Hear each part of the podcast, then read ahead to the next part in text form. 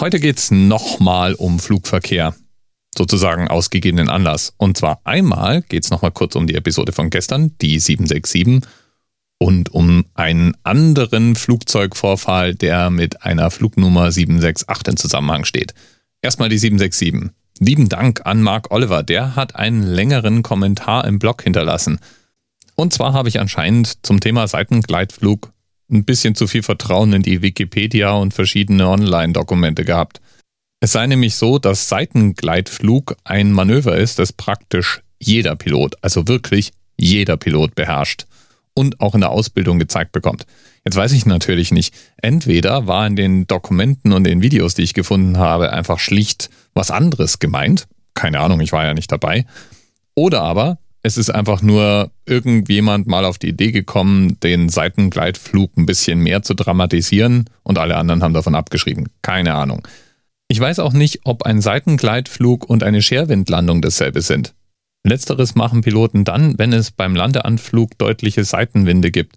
Und es sieht beeindruckend aus. Es gibt Dutzende Videos davon online, wo irgendwelche dramatisch aussehende Landeanflüge zu sehen sind.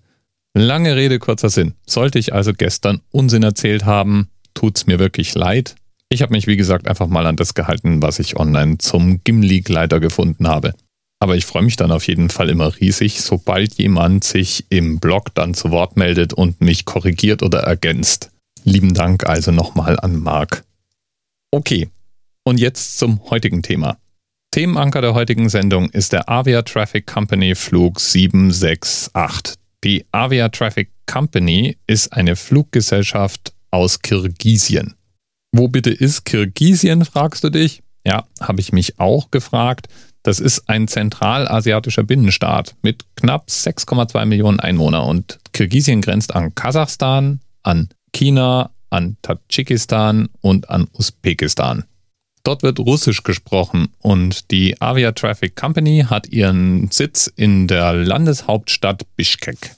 Es muss ein ganz schönes Sauwetter gewesen sein, als am 22. November 2015 die Maschine 768 in eben besagten Bischkek zwischenlanden musste, außerplanmäßig. Eigentlich war man nach Osch unterwegs, aber dort konnte man allein schon wegen dem herrschenden Nebel und den nasskalten Fahrbahnen zurzeit nicht landen und musste deswegen 90 Minuten im Bischkek ausharren, bis eine Freigabe erteilt wurde. Als der Nebel sich dann endlich angeblich lichtete, flog man mit 90 Minuten Verspätung los. Nur um dann dort vor Ort festzustellen, dass mitnichten mehr Sicht herrschte, eigentlich eher noch das Gegenteil. Aber man hatte eine Flug- und eine Landeerlaubnis und deswegen entschieden die Piloten, ihr Glück am Flughafen Osch zu versuchen. Ist ja auch normalerweise kein Problem. Man kann ja solche Flugzeuge noch in erstaunlich schlechten Sichtbedingungen immer noch sicher landen. Allerdings kann man dabei auch Dinge falsch machen. Ja, und falsch müssen sie wohl was gemacht haben, denn die Maschine setzte derart hart auf, dass das gesamte Fahrwerk und alle Räder abbrachen und die Maschine unkontrolliert über die Landebahn rutschte, wobei unter anderem auch ein Triebwerk abgerissen wurde und das zweite ausging. Als die Maschine 529 Meter hinter der Landebahn endlich zum Stehen kam, war sie absolut schrottreif und elf Menschen hatten Verletzungen davon getragen. Ich schätze, man kann durchaus auch dankbar sein, dass nicht mehr passiert ist. Immerhin gab es keine Todesfälle. In der anschließenden Untersuchung wurde festgestellt, dass sowohl ein fehlerhafter Wetterbericht als auch verschiedene Fehlverhalten der Piloten an dem Unglück schuld waren. Ich habe mich ja gefragt, ob die Crew der Avia Traffic Company immer noch im Dienst ist und konnte das allerdings nicht rausfinden. Aber immerhin konnte ich rausfinden, dass die Avia Traffic Company, so wie übrigens auch alle anderen kirgisischen Fluggesellschaften, anscheinend gibt es derer mehrere, in Europa ein generelles Landeverbot haben. Als Grund werden schwere Sicherheitsmängel bei den Flugzeugen und den Abläufen der Firma angegeben und es gibt eine Liste der Betriebsuntersagungen für den Luftraum der Europäischen Union.